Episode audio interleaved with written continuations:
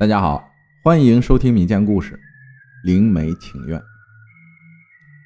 五岁的男孩在海边被浪花卷走，再也没有回来，家人悲痛欲绝，尸体是找不回来了。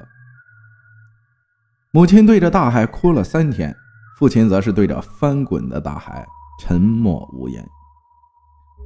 按照当地的风俗习惯，对于意外丧生的人，要在头七那天。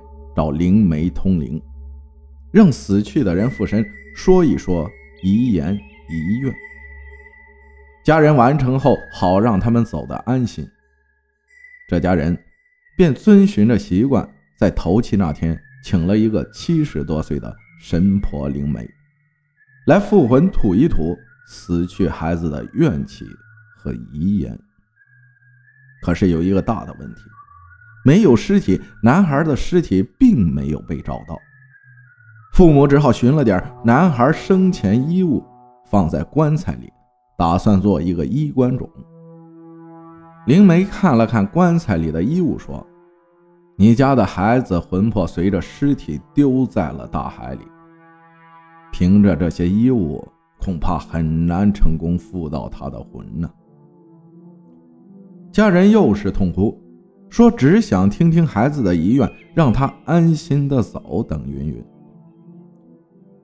灵媒摆摆手说：“也罢，今天我就帮你去捞尸。”说完，灵媒咬破了手指，用血在男孩的衣物上画了一道符，然后死死地盯着那家父母说：“大海深不可测，每年死在海里的人不计其数。”我只能靠这些衣物加强我和你孩子的联系，找不找得到你的孩子的魂，也只是看运气。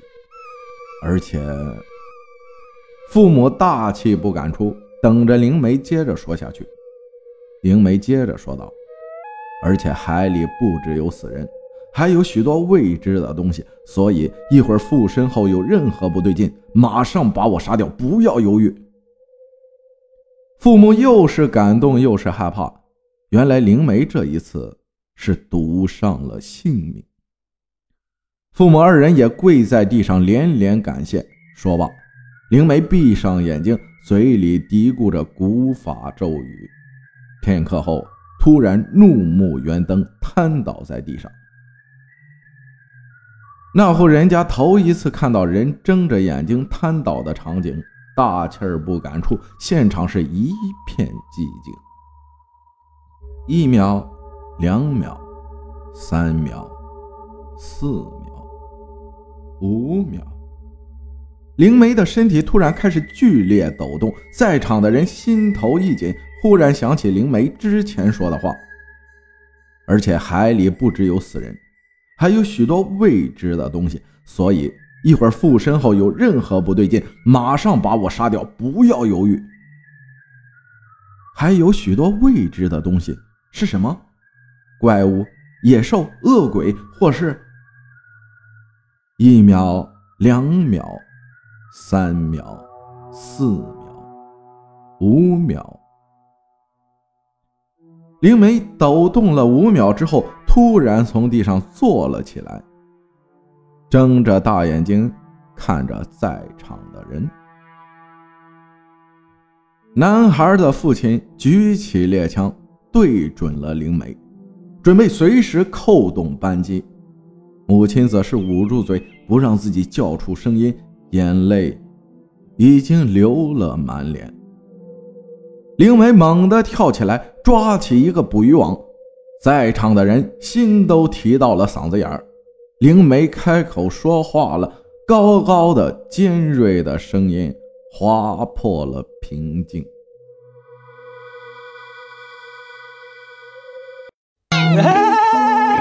开心，我们去抓水母吧！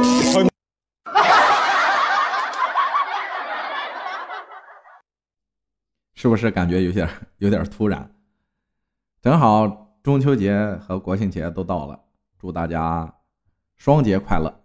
提前祝大家啊，过得开心一点。感谢大家的收听，我是阿浩，咱们下期再见。